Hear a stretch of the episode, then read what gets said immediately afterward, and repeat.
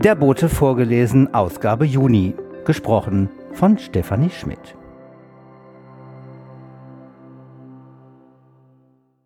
Editorial von Ulrike Zeising Liebe Borstellerinnen, liebe Borsteller, am 28. März fand die erste Arbeitsgruppensitzung zur Umgestaltung des Stavenhagenhauses im Zuge des Riese-Prozesses statt. Im Stavenhagenhaus hatten sich 24 Bürger sowie etliche Mitarbeiter des Bezirksamtes und der Steg eingefunden.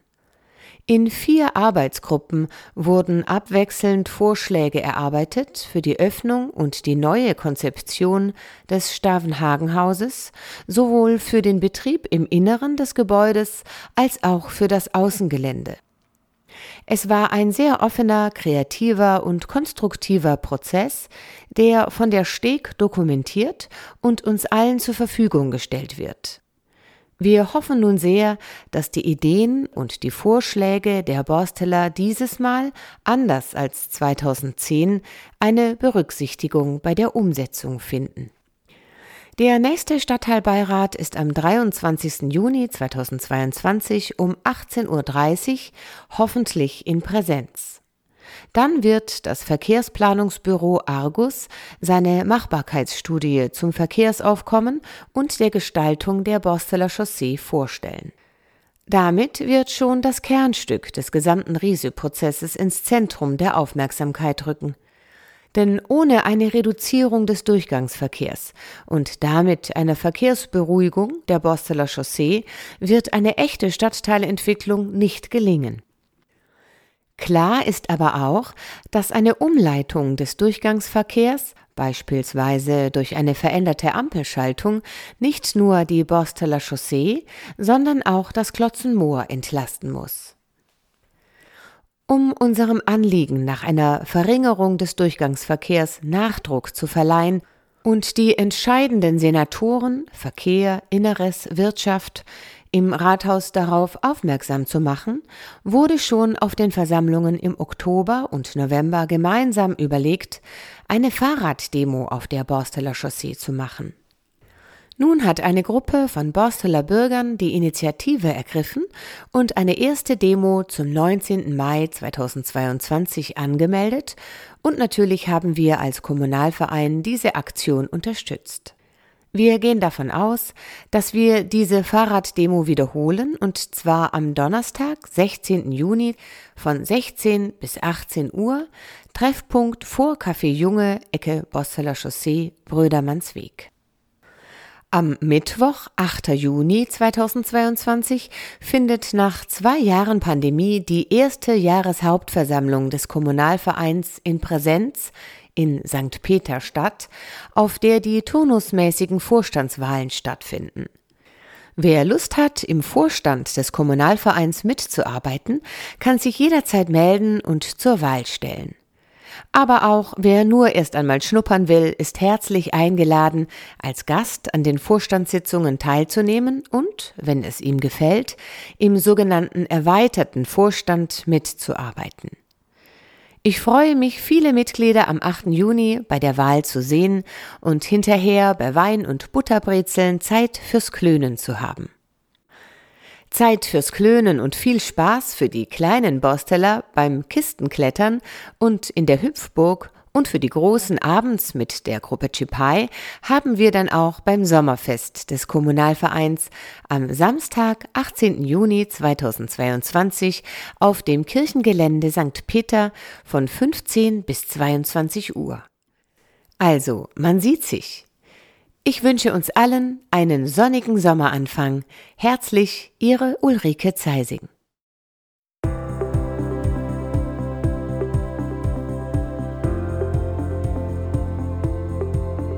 Häuser, die Geschichten erzählen. Zum 100. Jahrestag der Sachsenwald-Expedition Teil 2 von André Schulz. Am 17. März 1922 hatte das Frachtschiff Sachsenwald der Hamburger Spedition Hapag in Hamburg abgelegt und seine Fahrt nach Kuba aufgenommen. Neben der Mannschaft befanden sich zwei Forscher an Bord, Alfred Wegener und sein Assistent Erich Kuhlbrot. Offiziell gehörten die beiden Meteorologen des Hamburger Seeamtes zur Crew der Sachsenwald. Die Männer trugen die Montur der Besatzung und ihre Namen waren auch in der Mannschaftsliste eingetragen. Tatsächlich wollten die beiden Forscher aber mehr über die Höhenwinde über dem Atlantik in Erfahrung bringen. Die deutsche Luftfahrtindustrie dachte vier Jahre nach Ende des Ersten Weltkriegs an Atlantiküberquerungen mit Luftschiffen. 1922 war aber noch beides verboten. Der Bau von Luftschiffen und solche Forschungen, wie Wegener und Kuhlbrot sie durchführen wollten. Das war der Grund für ihre Tarnung. Das Frachtschiff Sachsenwald hatte eine ereignisreiche Geschichte hinter sich. Das Schiff war 1910 in Glasgow gebaut und als Earl of Forfar in Dienst gestellt worden. 1916 befand sich die Earl of Forfar im Hafen von Archangels, als dort der Munitionstransporter Baron Driesen mit 1600 Tonnen Munition explodierte, dabei einen ganzen Stadtteil von Archangels zerstörte und unzählige Todesopfer forderte. Die Earl of Forfar wurde ebenfalls beschädigt und sank. 1918 wurde das Schiff gehoben, zur Reparatur nach Hamburg geschafft und 1919 von der Hapag gekauft. Zunächst fuhr das Schiff als Mette Jensen unter dänischer Flagge. 1921 übernahm die Hapag das Schiff selbst, benannte es in Sachsenwald um und setzte es vorwiegend im Nord- und Südamerika-Dienst ein. Das 117 Meter lange Schiff war mit zwei Segelmasten ausgestattet und besaß als weiteren Antrieb zudem eine Verbunddampfmaschine. Alfred Wegener und Erich Kuhlbrot hatten sich für ihre verdeckten Forschungen gezielt ein unverdächtiges Frachtschiff ausgesucht. Dass ausgerechnet die Hapag bei dem Unternehmen behilflich war, war kaum zufällig. Schon vor dem Ersten Weltkrieg hatte die Hapag für die Zeppelin-Reisen die Werbung und die Passagierabfertigung organisiert. Als die Zeppelin-Fahrten 1929 wieder aufgenommen wurden, erhielt die Hapag das Exklusivrecht des Zeppelin-Betreibers Deutsche Luftschifffahrt AG für den Fahrkartenverkauf im In- und Ausland. Wegeners und Kuhlbrots Forschungen bestanden vor allem darin, die über dem Atlantik herrschenden Höhenwinde zu messen. Zweimal am Tag ließen die beiden Forscher sogenannte Pilotballone aufsteigen, kleine Ballone aus Gummi, zumeist in weit sichtbarer roter Farbe, die mit einem Gas so befüllt wurden, dass ihre Aufstiegsgeschwindigkeit bekannt war.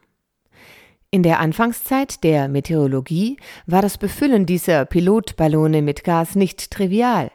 Johannes Georgi hat den Vorgang in seinem Bericht zu Alfred Wegeners letzter Grönlandfahrt beschrieben. Pilotballone aus Gummi werden mit je etwa einem Kubikmeter Wasserstoffgas aufgeblasen und frei fliegen gelassen. Wenn nur die Gaserzeugung und Füllung einfacher wären – in einem besonders für uns konstruierten Apparat lässt man Wasser auf Calciumhydrid tropfen, wobei sich Wasserstoff bildet. Das Gas ist aber sehr heiß und mit Wasserdampf gesättigt, der Ballon würde zerstört werden. Es muss zuvor abgekühlt und getrocknet werden, und das geht ganz gut, solange die Gasentwicklung langsam genug verläuft, wobei die Füllung selbst etwa fünf Stunden dauert. Während dieser Zeit muss man ununterbrochen auf dem Posten sein. Mit der Messung der Zeitspanne zwischen dem Start und dem Eintauchen des Ballons in die Wolkendecke wurde die Höhe der Wolkenunterdecke ermittelt. Die optische Verfolgung der Flugbahn der Ballone erlaubte einen Rückschluss auf die Richtung und die Geschwindigkeit der Höhenwinde. Zur besseren Beobachtung der Flugbahn der Pilotballone hatten Wegener und Kuhlbrot ein spezielles Gerät konstruiert und anfertigen lassen, einen Spiegeltheodoliten. Ihre Forschungsreise auf der Sachsenwald diente auch dem Test dieses neuen Instruments unter Realbedingungen. Bei Beginn der Reise war das Wetter auf See sehr stürmisch und regnerisch.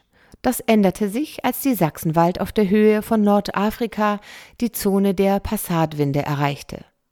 Nach fünf Tagen Fahrt war die Sachsenwald an ihrem ersten Ziel angekommen und legte in Havanna an. In Kuba fuhr das Schiff noch eine Reihe von weiteren Häfen an und verließ die Insel danach in Richtung Mexiko. Am 30. April wurde Veracruz erreicht, wo die Sachsenwald elf Tage lang ankerte.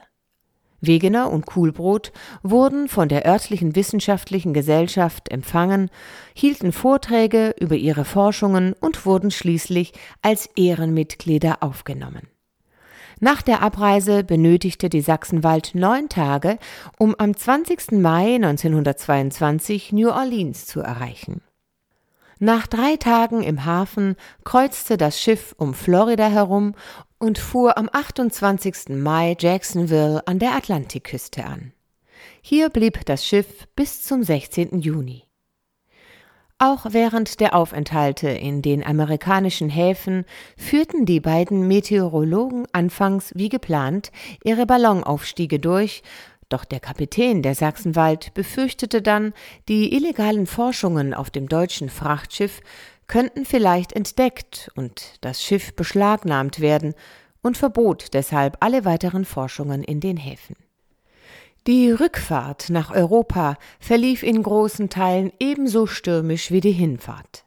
Wegener und Kuhlbrot setzten ihre Forschungen dennoch unvermindert fort, verloren dabei aber im schlechten Wetter und bei dichter Bewölkung so gut wie alle ihre Ballone. Alfred Wegener ließ sich trotzdem die gute Laune nicht verderben. Während der Fahrt schrieb Wegener einige fröhliche Reime, wie diesen Auf hoher See, hip hip hurra, wir fahren nach Amerika. Wir stampfen gegen Wind und See.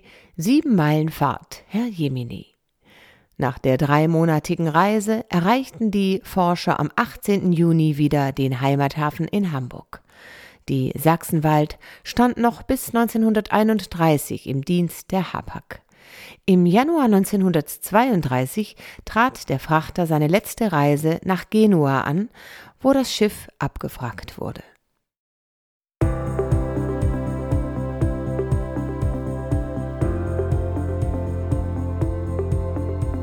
Das Borsteller Bulodrom von Uwe Schröder. Patrick Thielen, der uns jeden Monat mit einem Podcast über Großborstel beglückt, hatte mit seinen Nachbarn Hauke und Sönke Mollenhauer die glorreiche Idee, einen Buhlplatz zu initiieren. Am liebsten natürlich in der Nähe, meint Patrick Thielen und schlägt den kleinen verschlafenen Park am Ortleppweg Warnkesweg vor. Dort könnten ein oder zwei Buhlbahnen entstehen. Etwa dreimal zwölf Meter groß.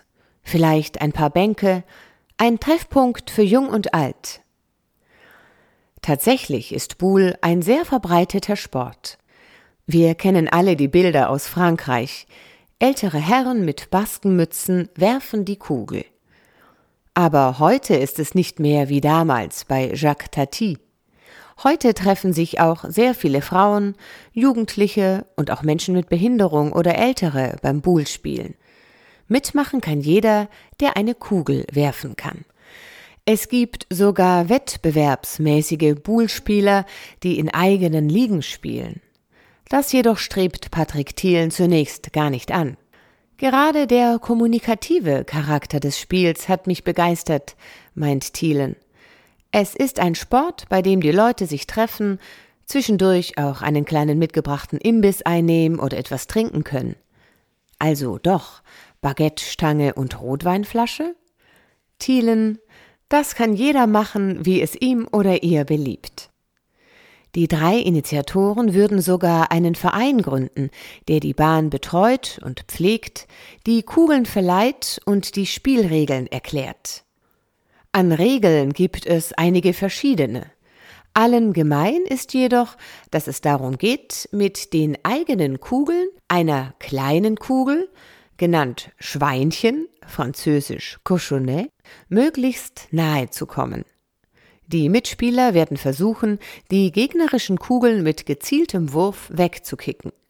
Wessen Kugeln am Ende dem Schweinchen am nächsten liegen, der hat gewonnen. Buhl kann als Mannschaftssport betrieben werden oder von Einzelnen, die sich spontan treffen. Ursprünge des Buhlspiels gab es schon im alten Griechenland, nachweislich ab etwa 500 vor Christus. In Frankreich wird es auch Pétanque genannt. In Italien heißt es Boccia oder Raffa und in Ostfriesland Bosseln. Das Anlegen einer geeigneten Buhlbahn ist nicht sehr aufwendig, sollte aber professionell erfolgen. Der Boden muss so angelegt werden, dass die Fläche nach einem Regen gut entwässert, aber nicht versiegelt wird. Zurzeit prüft die zuständige Abteilung im Bezirksamt, ob der vorgeschlagene Platz geeignet ist. Mittel für den Bau wollen die Buhlfreunde über den Riesefonds beantragen. Einen Namen haben sie auch schon. Sie nennen das Projekt Bulodrom.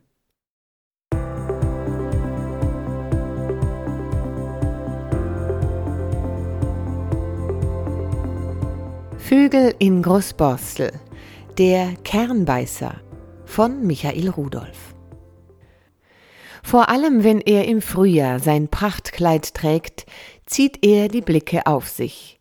Der Kernbeißer, die größte in Europa heimische Art der Finken. Mit seiner gedrungenen Gestalt, seinem großen Kopf und insbesondere dem sehr kräftigen, kegelförmigen Schnabel kann man ihn kaum mit anderen Vögeln verwechseln. Gleiches gilt für sein Gefieder. Der Kopf des Männchens ist gelb bis rotbraun und durch ein breites graues Nackenband mit dem dunkelbraunen Rücken verbunden. Die schmale Schnabeleinfassung und der Kehlfleck sind tiefschwarz. Auch die blau-schwarzen Flügel mit einem weißen Band im Bereich der Handschwingen fallen auf. Brust und Bauch zeigen sich rötlich bis zimtbraun. Die Weibchen sind heller und weniger intensiv gefärbt als die Männchen und ihre Gefiederfarben sind weniger scharf abgegrenzt. Der Schnabel variiert zwischen dunkelgrau bis beigegrau im Winter und blaugrau bis schwarzblau im Sommer. Bauch, Brust und Flanken der Jungvögel sind gefleckt, beim männlichen Jungvogel grober als beim weiblichen. Ausgewachsene Kernbeißer erreichen eine Länge von 16,5 bis 18 Zentimeter. Die Flügelspannweite beträgt 29 bis 33 Zentimeter, das Gewicht 48 bis 62 Gramm. Sie sind deutlich größer als ein Sperling und etwas größer als ein Gimpel, Dompfaff. Der Name Kernbeißer weist auf seinen charakteristischen großen Kegelschnabel hin. Mit den Schneiden des Oberschnabels, der ausgehöhlten Führung des Unterschnabels und entsprechender Muskulatur ist dieser kräftig genug, mit einem Druck von 40 bis 50 Kilogramm Obstkerne zu knacken. Neben Kernbeißer ist mundartlich auch der Name Kirschkernbeißer gebräuchlich. Weitere regionale Namen sind Kirschfink, Kirschvogel, Kirschbärfink, Kirschenknipper, Steinbeißer und Knospenbeißer. Auch ist der Name Finkenkönig gebräuchlich, weil der Kernbeißer sowohl der größte unter den Finken ist, als auch die Futterplätze dominiert, indem er Nahrungskonkurrenten energisch vertreibt. Der wissenschaftliche Name Kokotraustes setzt sich zusammen aus dem griechischen Kokos, der Kern, und Trauein, zerbrechen. Der im Gegensatz zu seiner Größe und seinem prächtigen Gefieder unscheinbare Gesang des Kernbeißers wird auch als Schwätzen bezeichnet und besteht meist aus einer sich ständig verändernden Aneinanderreihung seiner Ruflaute, die wie gegeneinander schlagende Münzen klingen. Das Schwätzen dient allein der Festigung des Paarzusammenhalts und hat keine reviermarkierende Bedeutung. Kernbeißer leben in Europa, Nordafrika und Asien. In Mitteleuropa sind sie Standvögel. Die nord- und osteuropäischen Populationen hingegen sind Teilzieher und überwintern in Westeuropa oder im Mittelmeergebiet. Der Kernbeißer tritt aber auch als Strichvogel auf, indem er zwischen Herbst und Frühjahr nahrungsbedingte Wanderungen unternimmt. In Europa ist diese Finkenart ein typischer Bewohner der Eichen- und Hainbuchenwälder, der während der Brutzeit aber auch lichte Laub- und Mischwälder mit Unterbewuchs und lichte Auwälder aufsucht. In Vorstadtbezirken mit Gärten, in Parkanlagen und Friedhöfen mit altem Baumbestand und in Streuobstwiesen lässt er sich ebenfalls beobachten. Voraussetzungen für Brutvorkommen sind das Vorhandensein von Sämereien, Raupen und geeigneten Nistplätzen. Am einfachsten kann der Kernbeißer im Herbst und Winter beobachtet werden. Denn in diesen Zeiten sammelt er häufig auf den Boden gefallene Samen und Kerne oder nutzt das Angebot der Futterhäuser in den Gärten. Hingegen hält sich der Vogel während der wärmeren Monate Knospen und Früchte pflückend überwiegend in Baumkronen auf und ist dementsprechend schlechter zu entdecken. Kernbeißer ernähren sich hauptsächlich von Samen der Hain- und Rotbuchen sowie des Feldahorns und von Früchten wie Kirschen, Zwetschgen, Pflaumen, Schlehen, Mehlbeeren oder Hagebutten. Auch Haselnüsse und Walnüsse sind auf seinem Speiseplan zu finden. In der Brutzeit fängt der Kernbeißer Insekten, Raupen und Würmer als erste Nahrung für die frisch geschlüpften Nestlinge. Kernbeißer werden im auf das Schlüpfen folgende Jahr geschlechtsreif. Sie leben monogam, bleiben meist mehrere Jahre zusammen und brüten einmal im Jahr, wobei die Brutzeit in Mitteleuropa witterungsabhängig zwischen Anfang April und Ende Juni liegt. Die Balz beginnt mit der Auswahl des Brutplatzes durch das Männchen. Dabei findet die Paarbildung sowohl durch Gesangs- und Imponierbalz als auch durch Demuts- und Bettelbalz statt.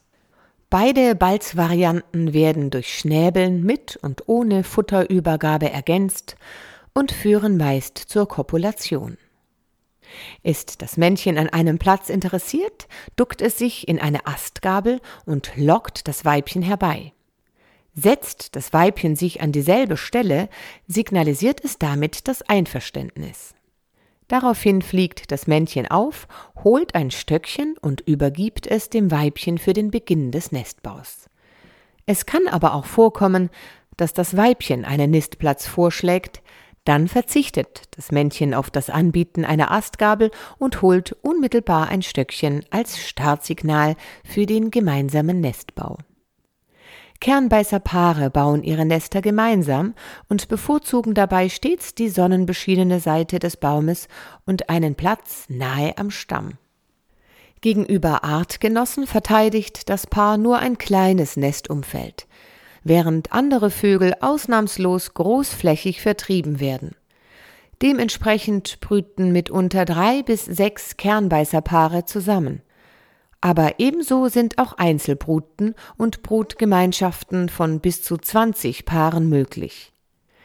Das aus Unterbau, Zwischenlage und Auspolsterung bestehende napfförmige Nest ist nach Fertigstellung etwa 11 cm breit und zwischen 7,5 und 12,5 cm hoch. Die Eiablage beginnt am frühen Morgen nach der Beendigung des Nestbaus. Dabei beträgt die Gelegegröße in Mitteleuropa meist fünf ovale Eier, die in der Farbe zwischen hellblau-grau und hellgrün-grau variieren und einige kräftige schwarzbraune Punkte und Striche aufweisen. Während der zwölf bis vierzehntägigen Bebrütung wird das Weibchen vom Männchen mit Nahrung versorgt. Nach dem Schlüpfen frisst das Weibchen die Eierschalenreste und zunächst auch den Kot der Jungen, um den Nistplatz nicht an Fressfeinde zu verraten. In den ersten Lebenstagen hudert das Weibchen die Küken intensiv, während das Männchen vor allem die Nahrungsbeschaffung übernimmt. Später beteiligen sich beide Altvögel an der Fütterung. Dabei sucht das Männchen in einem Umkreis von zwei bis drei Kilometern um das Nest nach Nahrung, hingegen bleibt das Weibchen in Nestnähe. Im Alter von zehn bis elf Tagen sind die Jungvögel erstmals in der Lage, bei Gefahr das Nest zu verlassen. Wenige Tage später klettern sie als sogenannte Ästlinge auf Äste und Zweige in Nestnähe.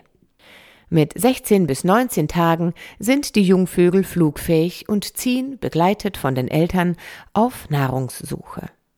Nach etwa 30 Tagen ist der Nachwuchs selbstständig. Kernbeißer haben, bedingt durch die offene Nestbauweise, hohe Brutverluste, insbesondere durch Habichte, Sperber und Wanderfalken, aber auch durch Eichelhäher, Eichhörnchen, Katzen und Marder. Untersuchungen haben gezeigt, dass der Bruterfolg der Kernbeißer unter 20 Prozent liegt, trotz Nachgelegen bei Brutverlust. Ringfunde belegen, dass freilebende Vögel maximal zwölf Jahre alt werden, in Gefangenschaft aber ein Alter von 15 bis 20 Jahren erreichen. In Hamburg gibt es circa 550 Kernbeißer-Brutreviere. Dabei zeigt sich der Bestand konstant, so dass der schöne Vogel nicht als gefährdet gilt. Obwohl er eigentlich ein Waldvogel ist, hat er die Vorteile, insbesondere im Winter, der Nähe zu Menschen und zu menschlichen Siedlungen erkannt. Wer den im Winterhalbjahr notleidenden Vögeln in Futterhäusern Sonnenblumenkerne und Erdnüsse anbietet, hat auch in Großborstel ganz große Chancen, den schönen Kernbeißer als regelmäßigen Besucher im heimischen Garten betrachten zu dürfen.